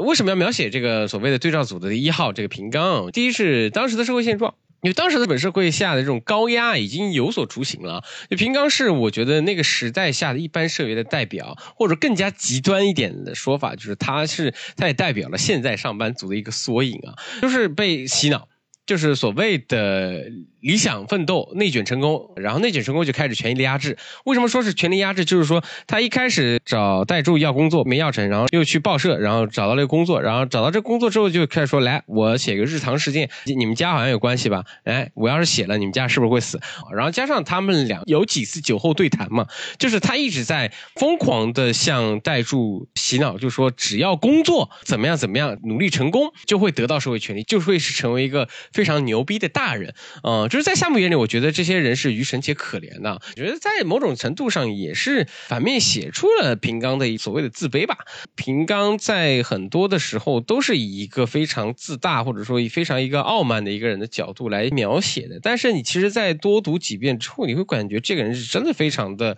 呃自卑心非常强大的嘛。比如说开始的时候，三千代用了这个红法兰绒做的这个小孩子的这个衣服，代数问。这是什么样的衣服？然后平刚说你赶紧把这个变成这个 zoking 啊，就 zoking 用中文怎么讲？就是抹布，赶紧变成抹布。然后咱家回了一嘴嘛，就说你身上现在穿的这个也是同样的一个布料的。然后他就开始扯嘛。就是疯狂扯嘛，就是要要把这件衣服扔掉嘛。我觉得也是一个像极度所谓的那个时候好面子的上班族，我觉得也蛮可悲的，也代表了现在日本的上班族的大部分啊，就大部分的中年男子，或者说大部分的三十五岁往后的都有这样的成分在里头。这你想想看，他当时写的时候是这样的状态啊，就是日本过了这么多年之后还是这样的一个状态，大家觉得就是成功就是你的工作非常的厉害。他们觉得是这样的，然后代柱的角度去看的时候，他其实是通过代柱这个角色当枪手嘛，他就觉得看似有目的，但并没有目的这样的一个东西，是不是嗯所谓的这种文明社会下带来的一种所谓的洗脑嘛？就是其实夏目老师最讨厌的，第一是讨厌金钱，讨厌权力压制，然后第二个最有意思的是，夏目老师最讨厌的是文明的发展，他觉得文明不需要发展，呃，他觉得你文明越加的发展，就会越加的畸形。就从平冈的这个角度上面，就可以看到，就是文明发展之后所谓的干电池啊，嘲讽就是上班族，或者说嘲讽我们这些就是说上班的人都叫我们叫东京干电池啊，干电池嘛，用完就扔，用完就扔嘛，然后基本上你还不能充电，这种状态到底是是不是 OK 的？他其实提出一个非常好的质疑嘛。代注也是一种漫无目的的，就像刚刚你说的明着跟暗的这种写法，其实代注也是没有目的，它的没有目的是真正的纯粹的没有目的，而这种平刚的这种没有目的是来的是更加的比较的虚无，或者说更加的比较苍凉的吧。我觉得我看的时候，我平刚的时候，第一遍看的时候还好，第二遍的时候，我觉得看他真的是蛮可怜的。你想想看，如果你带入到平刚身上，我寒门出身，然后后我读了地大，我又娶了我喜欢的女孩。然后我又去当一个银行职员，就是银行职员在那个时候其实是不错的嘛，其实是人生赢家了。但是等到他回到东京之后，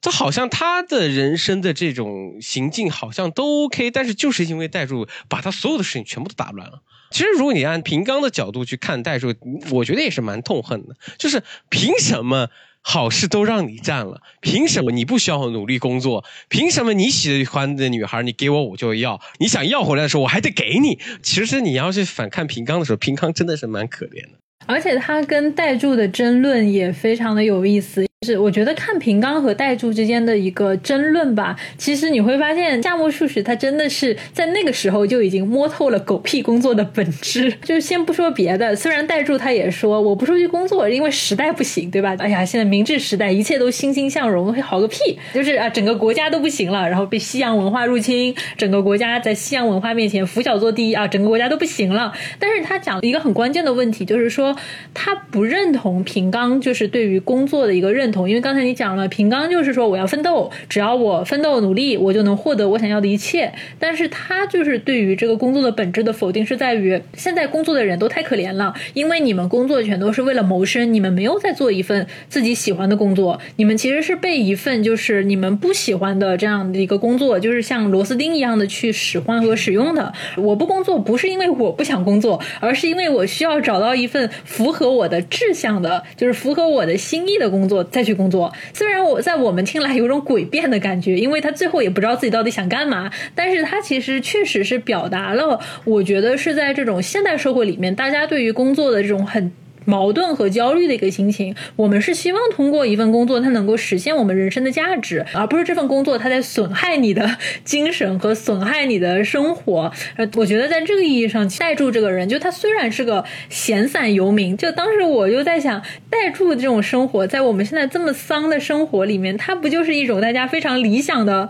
就是阿宅的生活吗？你看，你可以毫无负担的去啃老，然后你的父母也不会因为你啃老而觉得给他们造成什么经济。负担，你就可以什么都不做，每天在自己的家里看看书、听听音乐，什么都不干。嗯，高等游民嘛，所以就是叫高等游民。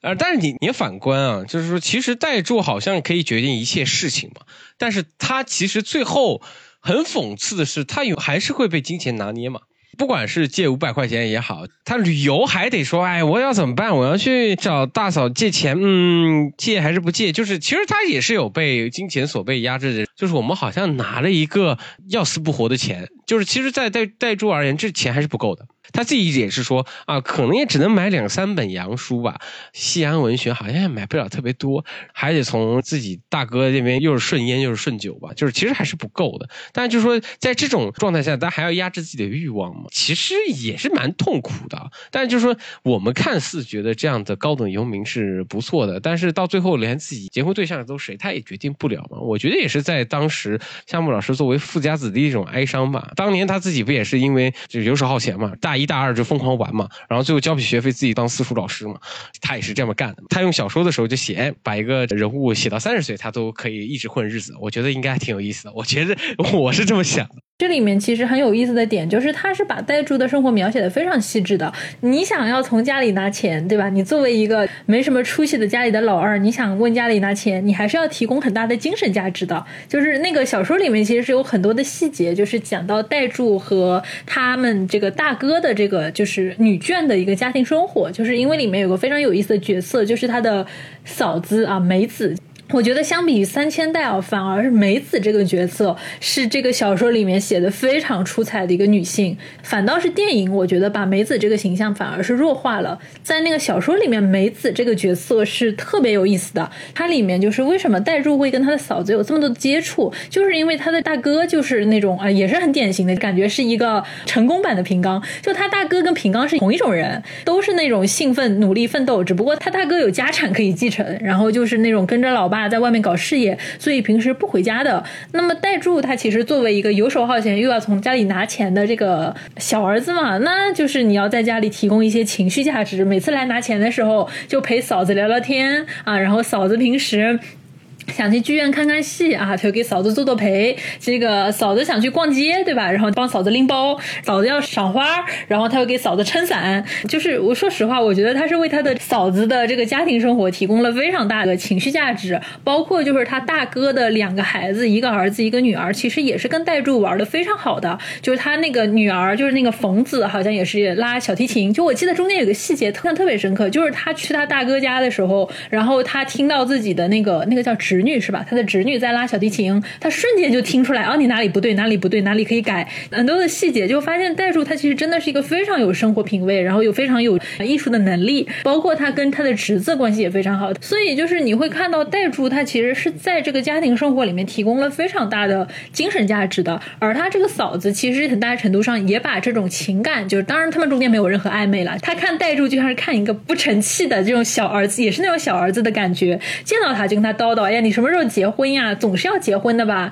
然后怎么样怎么样那个事情，借钱那个事情其实也是这样的。他问哥哥借那五百块，然后哥哥不借，然后去跟嫂子借钱，那嫂子也说不借。不借之后，等他回来啊，嫂子思来想后又送来一封信，说我想了一下，你问我借钱不借给你不好。然后嫂子是用自己的积蓄。弄了两百块，然后给代柱说：“你拿去救个急。”包括就是后面其实代柱有很多次，因为他要出柜嘛，某种意义上是对吧？出柜他搞人妻这件事情的时候，是他嫂子在中间圆了很多的场，就也是转还了很多次的。所以我当时在看这个小说的时候，梅子的这个角色是非常有意思的。那这是我觉得看《森田芳光》的电影的时候，觉得唯一的一个遗憾哈，就是这么鲜活的一个 女性，她没有很好的发挥。然后她是把整个。镜头都对准了三千代的。那我们现在来讲一下，就是三千芳芳这个改编吧，就是他把原本那么唧唧歪歪的三角恋，对吧？就我刚才说过，两个人眼神粘一下都怕怀孕的那种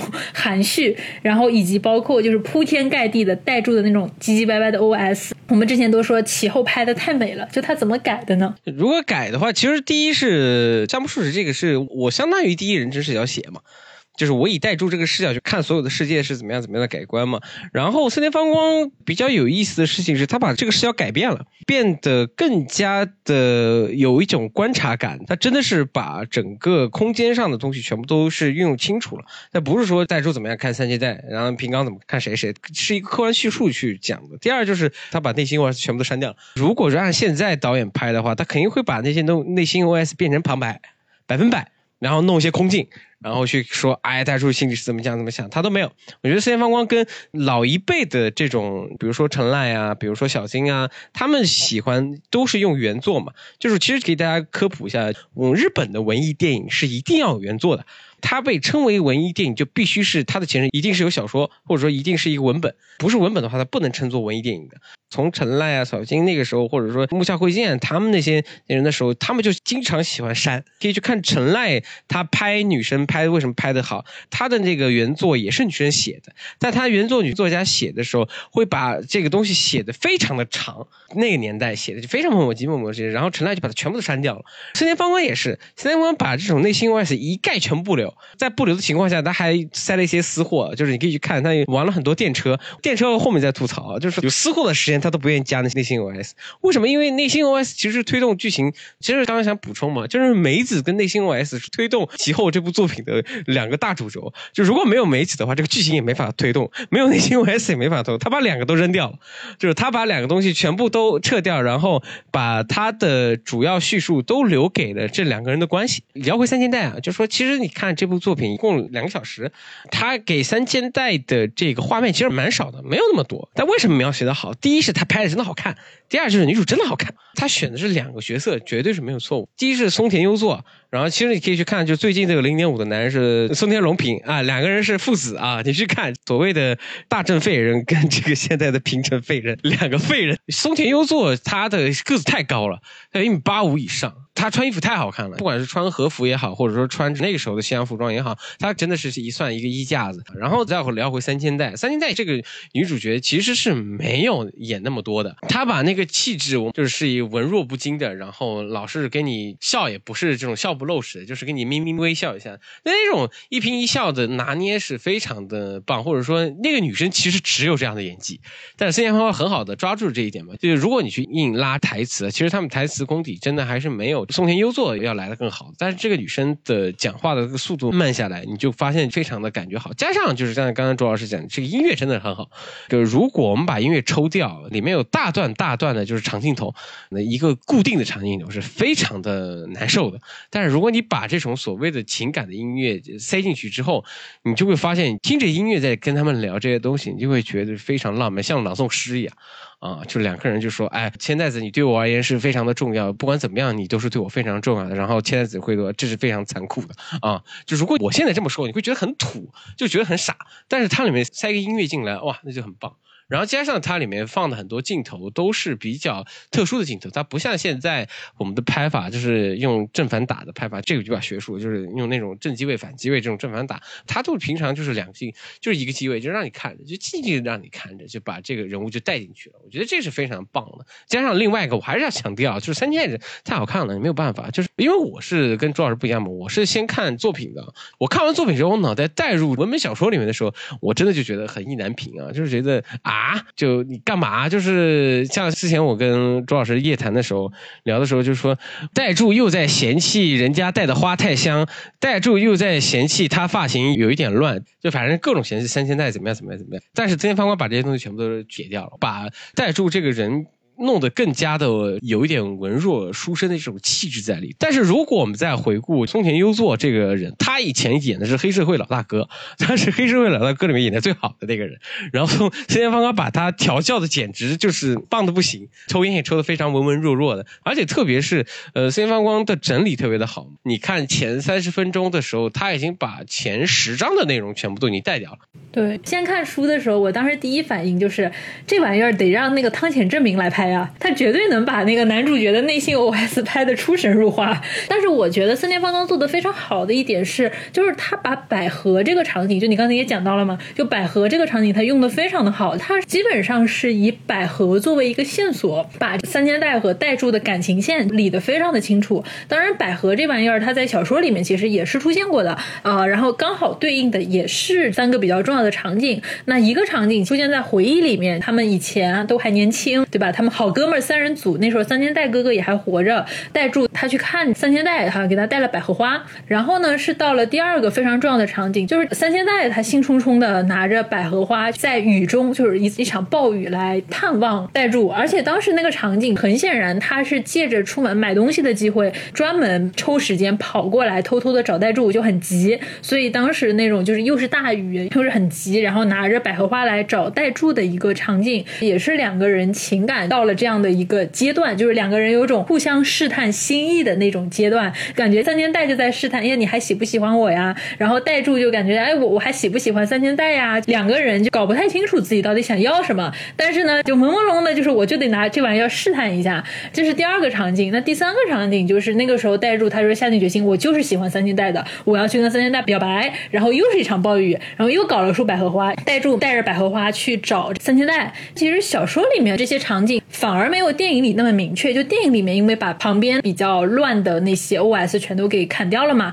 那小说里面他就写的就非常的模糊。回忆里的百合花那个就约等于无了。然后第二个场景就是刚才讲的，三千代他带着百合花来看代柱，结果代柱呢啊，他真的好像是午睡刚睡醒，然后房间里想入非非。三千代拿着百合花进来，他就哎呀，这味道冲的我呀，就是一副直男被女生的香水熏得晕头转向的那种，就是感觉自己的头更晕了。然后他就表现出哦，还把它拿走，这味道太难，我受不了。三千代就很受伤。哎呀，你你不喜欢这个花吗？以前就是我，你就是喜欢拿着百合花来看我的。小说里面这个场景写的可别扭了，一点都不浪漫。我也看不出代柱哪里喜欢三千代了，感觉就是哎呀，你来找我，我好无奈啊，你怎么来了呀？然后那个三千代嘛就很尴尬，因为他这么跑过来，又很着急，又很累，对吧？然后他甚至很渴。当时就是小说里面有个场景，就是他要喝水，然后那个代柱呢就傻瓜。一样，就是三千代看着桌子上的水，就说啊，这个水能喝吗？代柱说，哎，不行，这个水是我喝剩下的，歘一声就把它倒掉了。哎，赶紧又让他的那个学仆去倒水。结果等他回来的时候，发现三千代就用他的那个水杯，把他放在桌上一个类似于盆景，就放着铃兰花的那个水给喝掉了。然后那个时候他脑子里还在想，哎呀，三千代他这是太渴了呢，所以做出了这种有失风度的事情，还是因为三千代他啊是一个非常风雅的人。对吧？两种都很嫌弃，就一种就是你不文雅，你如果是因为劳累啊，出于口渴的目的，那你不文雅，你做了粗鲁的事情；如果你不是因为劳累，你是因为想故作风雅，那你虚伪。他内心是满满的对于三千代的吐槽的。但是在电影里面，这个场景拍的非常非常非常的浪漫。一个你爱过的女人带着百合花来你的家里去找你，然后你把百合花接下来，就它中间还有一个细节，那个电影里面是带住他把那个百合花的。茎给剪掉，就把那个花放在他原本放铃兰的那个水盆里面，他把灵坛啪的一下扔掉，然后把那个百合花放上去。那个场景就是在电影里面拍的，就非常非常的细腻，非常非常的温柔，就感觉好像两个人就在那一瞬间心意相通。我也喜欢你，你也喜欢我，我们重温旧梦的那种感觉。这个是四年方光，我觉得他在做改编的时候非常有意思的一个点，包括第三次百合荷花出现的场景，小说。里面其实也就是随便带一下，带住他察觉到我已经对三千代我已经对他动心了，下定决心这次我要把他夺回来了，他就去买百合花，然后他就雨中冲了过去，就也没有别的什么太那个的事情，反正两个人见面还是很别扭。但是在电影里面，百花简直成了两个人的定情信物，再一次两个人在百合花的面前互诉衷肠，对吧？然后两个人都哦来个真心大表白。这样的一个场景，你从整个电影的结构来说，它整个故事线就非常非常的完整了。从一开始的那个百合花在回忆里面啊，是我们的情感的某种缘起的象征；到第二场的三千代喝水，就是两个人开始心意相通，然后啊，就什么心有灵犀啊，然后再到最后一幕啊，两个人真心大表白。我就你就感觉这三个百合花的场景出现在这里就非常的精确，然后在结构上也非常的完整。就是这是我对森田芳光的一个。改编我印象非常深刻的一个点，我先说百合花这个事情。第一啊，就像周老师说的，百合花在真正的文本作品里面啊，就小说作品里面，其实是呃，有提及，没有那么强调。而《春天放光》里面基本上为主基调，或者说，我觉得百合花的摆放位置都非常让人觉得它是有意图的。像卓老师刚才讲的，最后一场百合花的互相大表白啊，有人说百合花放的中间是代表他们的这种象征事物啊，但是我作为一个走片场走这么多年的一个人啊，我是觉得是没钱了。你可以看得出他拍很贫穷啊。然后你想想看，一个合适的房间里面，你真摆不了多少东西。估计摄影师就说：“那你把。”百合花放中间，没准让画面再丰富一点吧。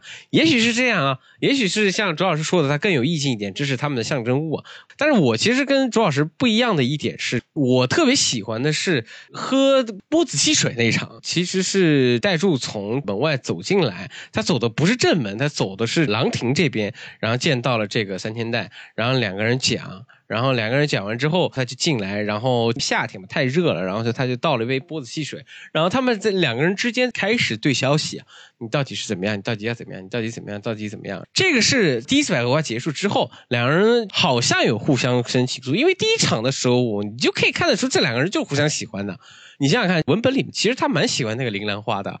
然后你在电影里面的铃兰花就跟种烂的风信子一样的，就是小学生种烂风信子，叭一下就扔到了这个这个这个那个画面，我的印象特别深刻。门外面，我我突然都笑出来，我说我天，太太猛了。然后我那个场景我是倒回去看的，就是我当时在闪神，你扔了什么？然后我我当时还倒了一分钟，你你你居然是把那个花啪一下扔出去，那个花瓶也不适合，你知道吗？那个就适合那个水培的，然后。他硬要把那个花剪得巨短，然后塞到里面。这种百合花就不是适合这种所谓的短瓶啊，他就硬要塞到里面。但是他一共穿插了这个回忆嘛，穿插他们两个以前，呃，两个人互秀这个花香嘛，就在花香里面互相生情愫嘛。其实是在《三千芳》里面表达比较暧昧这种东西嘛，他想把暧昧加拉的更高一点嘛。然后再到后面喝到波子汽水那场，两个人就是互相的说：“哎，你喜欢我吗？”然后说了一大堆话，其实就是代表你喜欢我嘛。然后三千代回：“嗯，你也喜欢我？”就两个人互相的揣测对方，最后三千代喝了波子汽水，可以去认真听一下他的音频，他连那个呼吸他都把它放大了，就是三千代喝完波子汽水往里面吹气那个声音都有。喝完汽水之后，他就说：“你以后要常来哦。”说了这么一句话，然后啪就下一场了。而且那一场一共就只有那么一个 up 的镜头，一个特写镜头，就只有那么一个。哦，你就一下就哇，这个人这个导演真的厉害啊！就是用这么一句话，直接把所有的事情都带过了。他知道夏目漱石写台词哪里是重点，他就把重点那句台词：“你下次要来哦。”他原文直翻的话就是：“我比较寂寞，你偶尔一定要过来哟。”用日文就是“キテ秋呆”，秋呆的意思就是你过来哦。就那个哇，就是非常的棒，不只是代住啊，就是任何一个男生遇到那一幕，我觉得都会陷入到那个场景之中啊。那我觉得那一场直接是把整个人物关系完全定死了。大家就基本上可以知道，就是后面到底要发生什么。而且另外一个比较有意思的那一场是刚刚百合花喝水那个，就是铃兰花喝水那场。我觉得最有意思的其实也是，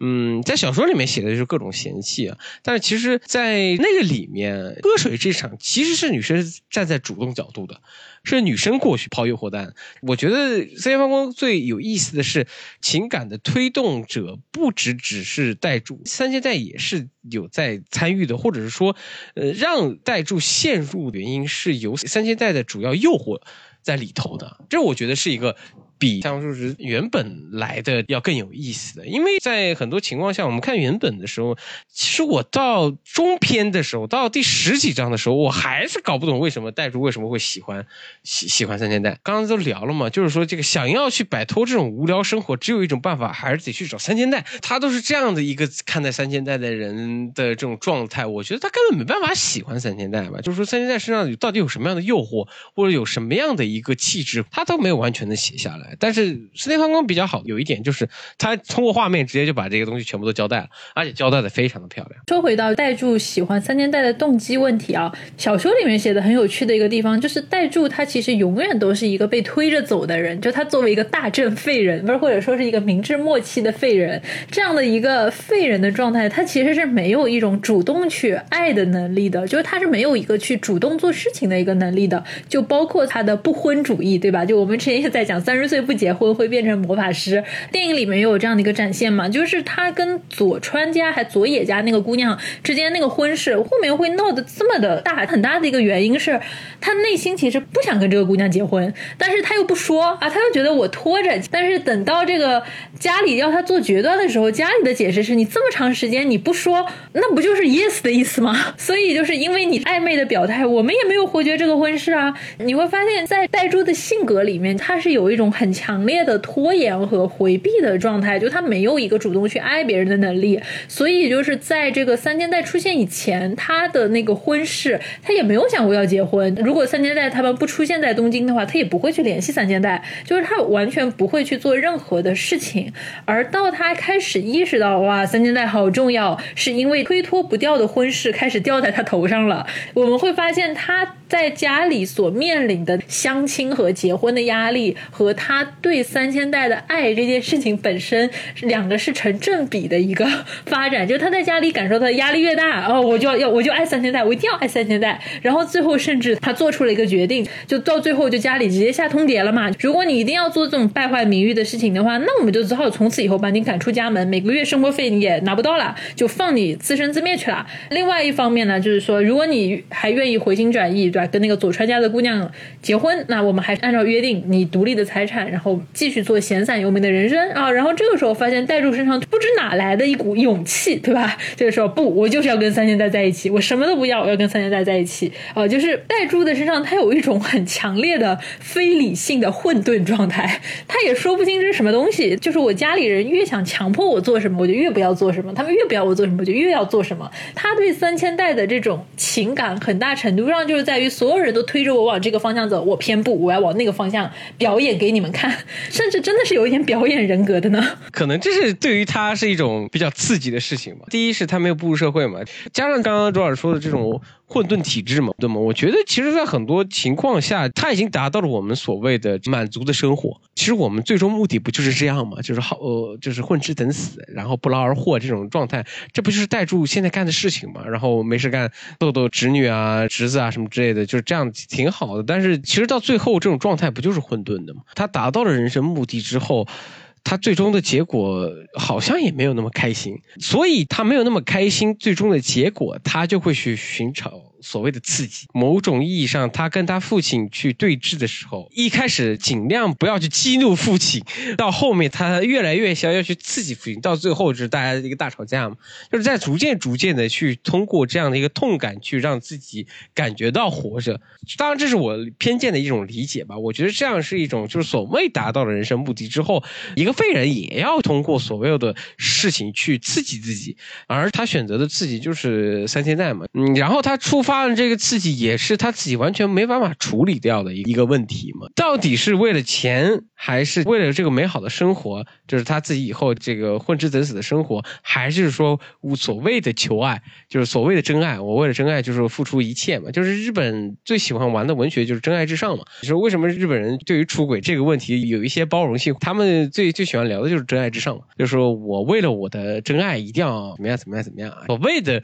感性战胜理性。作为读者而言，是会有很大的一种刺激感的。当然，我们现在看这部其实也稀松平常，但是它至于好在哪里，我觉得是可以把代柱这个人描写的既混乱又无助又没有目的。但是像刚刚卓老师聊的，就是你可以从他的内心 OS 里面找到一些你自己痛感的东西。我觉得这也是内心 OS 为什么就大家会觉得烦，但是你看上去好像也不是不行，就是因为他有些痛感东西，确实会让你觉得这就是你现在所烦到的事情。代入替你想，但是想完之后，你又觉得也就那样了。其实最终还是导向虚无，这个就是代入人物的这个性格里面最有意思的一一点啊。再拉回森田芳光，那森田芳光描写代入的时候，就更加的让他更绅士一点嘛。然后就比如说，他把富家亲送回去的时候，然后他的侄女把他的手用那个线绑在后面，然后他就这样背着手回了自己的家里。这一幕我也觉得挺有意思的，我觉得是森田芳光对于夏目漱石描写这个人物的一个解答吧。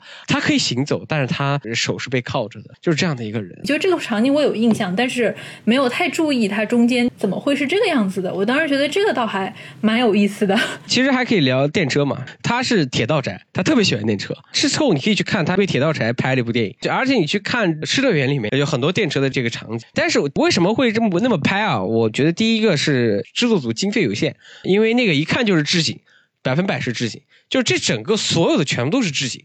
全部都是在东映的那个制片厂拍的，就是他那些房子都不是真的房子吗？都不是真的房子，全是置景。就你看了就知道，就是而且那个桥啊，或者说那个东西全部都是置景，那个车也是置景，就是整个所有东西全部都是影视城里面拍的。其实你看原作里面，它是有很多在描写坐电车的。对，其实，在电车在某种程度上，我觉得就是带住内心的头脑风暴。特别是第一场，你有印象，就是说有一堆人在车内里面放烟花，这在某种意义上，我的解读啊，就是你头脑思绪的浪潮。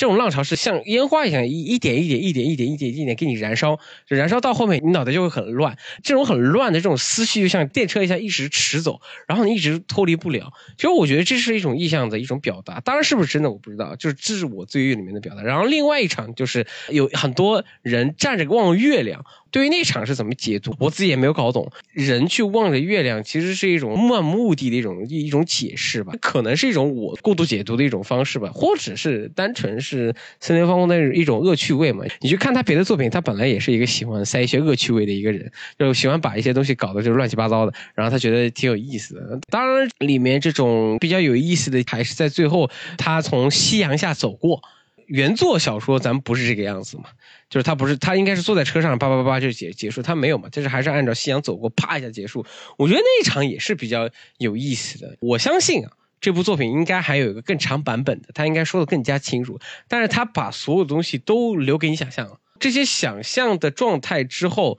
你再回去看原作小说，你会给达到很多解答吗？我觉得是一个非常棒的联动嘛。如果你不看原作的话，单独看这部作品的时候，其实有很多地方你还是不懂的。比如说他为什么写那封信啊，或者最后他大哥拿那封信，他到底写了什么东西啊？你其实都不知道。就是很多事情都是暧昧的处理的。但是你把它独立出来，这部作品它也是足够成立的，因为他把这部作品的最低信息量的东西全部都弄出来了。其实森田芳光干的最棒的事情就是把他所有东西用最低信息量去走，只把这些所谓的精彩的地方，或者他认为他最最精彩的地方去就弄出来。这个是文化小说这种东西去改编成文艺作品的一个最棒的一个东西嘛。我之前写了一篇论文，就是在讲森田芳光怎么样把文艺作品跟商业作品结合。当然，这个是文部省给钱了。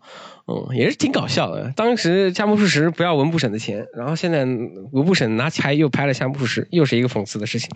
哎，不过你刚才说到的最后那个夕阳的结尾，就森田芳光他其实还是对照了夏目漱石的这样的一个结局。夏目漱石最后的结局其实当然也是一个悬而未决的结局了，就因为平冈就是一方面他把这个事情爆料报到了他的那个老爸那里，让代柱就必须要跟家里去决裂了，而代柱很显然选择了三千代。但是当然我们也知道，就是说那个。平刚他也说，除非他死，我把骨灰给你，不然的话我不会把把老婆给你的。他最后的一个场景是带入去坐电车嘛，他是在路上的时候看到的那个是一个红色的油桶，然后接着就是各种各样的红色的场景出现了，就是一个卖红色气球的人，红色油车，然后还有什么香烟铺子那个窗帘是红色的，拍卖行的旗子是红色的，然后电线杆是红色的，红色的广告牌，然后最后整个世界都变成红色的了，所有的东西。啊，都好像变成了一场大火，把带柱整个人都烧了，是这样的一种场景。所以我觉得他最后可能这个像的场景，某种意义上也是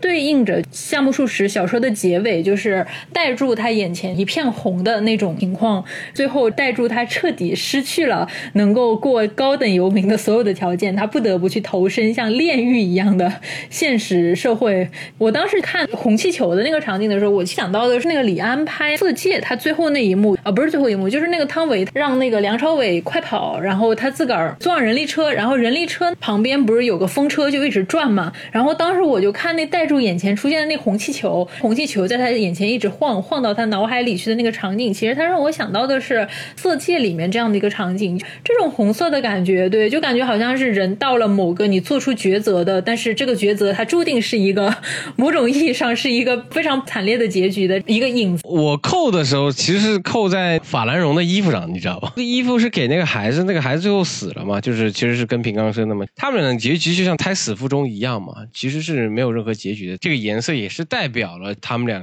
最后的结果。啊，我其实最喜欢的是最后他一直坐在列车上面那个感觉，列车终于驶向哪里，他自己不知道嘛，对吧？其实电车每站都停了，但是电车最终停到哪里，我们好像都不知道。其实，在某种印象，是不是影射了一下带住最后的结局啊？我是这么猜想的，到底是怎么样？他老人家已经去天国了，我们也没办法问。但我的感觉就是说，好像每站都停的电车，其实到最终他的最终目的地也是没有的嘛。就像带住最终所谓的真爱至上，我要去。求爱，然后就是导致的这个家门不幸这个状态，也是一种所谓的没有目的地的最终的一个回答吧。其实是一个开放性结局嘛。在这里，森田芳光的处理跟夏目漱石还略微有一些不一样，就因为在夏目漱石的小说里，其实他也没有说三千代他到底是不是真的病重了。从平冈出来处理这件事情开始，三千代其实就没有出场过了。所有的那种状态就是平冈说：“哎，这是我老婆，这是我东西，你不能碰。她病重了，然后我作为丈夫，我不能再让你见。”见他，除非他死，你才能见到他的骨灰。其实从这个时候开始，三千代就已经是退场了。就我们我们不知道，对我我们不知道 平冈说的是真的还是假的。但是在那个电影里，代柱和平冈有这样的一个。坦白局之后，平冈做完这样的宣言之后啊，下一幕出来，健健康康的三千代在家里待着，但是看起来出不去了。那个房间就很逼仄嘛，感觉好像是这个女人已经被困住了，她也不太可能再去奔向真爱了。这也是森田芳光处理，就是他给了一个相对来说还是比较明确的答案。带入你要面对什么的结局，首先你要怎么样把活的三千代从她老公手里拿过来。很显然，平冈他已经，对吧？这位平平刚也已经不会让你轻易得逞的。然后接下来你又。是一个已经没有了家里支援的这样的一个人，然后你要去找工作，你真的是要去找工作了。就我觉得四年风光给的结局更明确一点吧，更讨厌吧？我觉得你还不如不给那个镜头，你给了那个镜头，让人更抓耳挠腮。我觉得就是说，不是抓耳挠腮吧，就更如鲠在喉吧。他到底死没死？我其实小说那个时候就还让你知道，我觉得还有些猜想嘛。你让他知道啊，他原来健康的活着，只是待在一个房间一个囚笼，你会觉得更更加的残酷嘛？那那场结束之后，就是他跟他老爸对峙那场，呃，你就会更加的痛苦嘛。又是日本导演最喜欢弄的另外一个，除了真爱之上，就是爱而不得，天天老搞这个东西。我们当然大家也愿意看，我们也喜欢看。其实他能把这么大的文本省略到这个程度，我真的是有一点被吓到。特别是三千代跟他哥哥那些事情，比如说一开始又介绍了三千代的哥哥又是怎么样的，他他父母又是怎么样的，然后北海道是买股票，然后后来因为日俄战争，叭叭又怎么样怎么样，好多章呢都在写这个事情。一四田芳光就是一个桥，几句台词就结束了，非常有能力才能做得出这东西啊。这部片子要变成二十五集连续剧的话，也有的看。我觉得也有的看，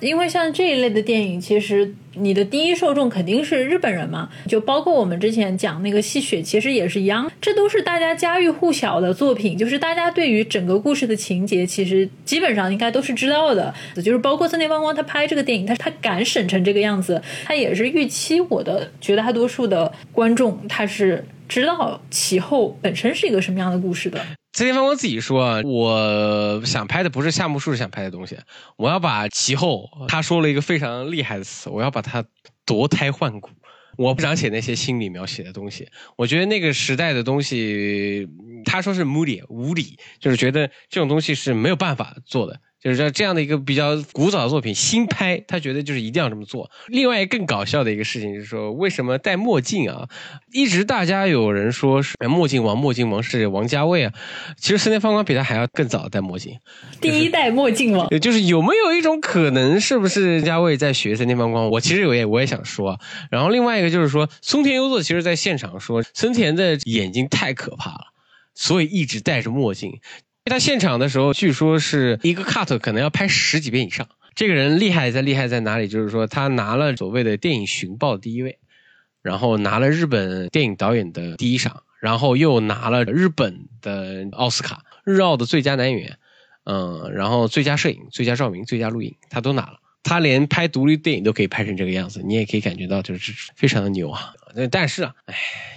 我都夸了森田芳光十几年了，我又在这夸了一堆，我就不夸了。总结一点啊，就是女主好看，男主也演得很棒，然后加上他对于很多所谓的空间上的这种爱欲啊，或者说这种暧昧，他处理的非常的好。但是神奇是他的角色选的好，就是选的好。如果你拿现代的演员去演，他根本演不了，就那那一颦一笑就是不行。我是这么觉得。反正就看吧，就大家就看吧，就没有什么别的话好说了，就自己去看吧。我们都已经说了这么久了，行，哎，那今天差不多就到这儿啊。哦，张十八讲的这么好，然后你们如果有兴趣的话，就是可以去找一下张十八的蓝屏电台啊，现在叫蓝屏了。哦，我聊一下介绍电台啊，就是我这个电台只聊音乐、动画跟平时一些小小的热点话题，就是我在别的电台才会讲一些电影跟文化类的东西，嗯。如果你们想听到不一样的张十八，欢迎去寻访他的蓝屏电台蓝屏。那我们今天内容就到这里，非常感谢张十八来到我们的节目，跟我们分享森田芳光和夏目漱石的其后，把两年前的那个摊给续上了。嗯，好嘞，嗯，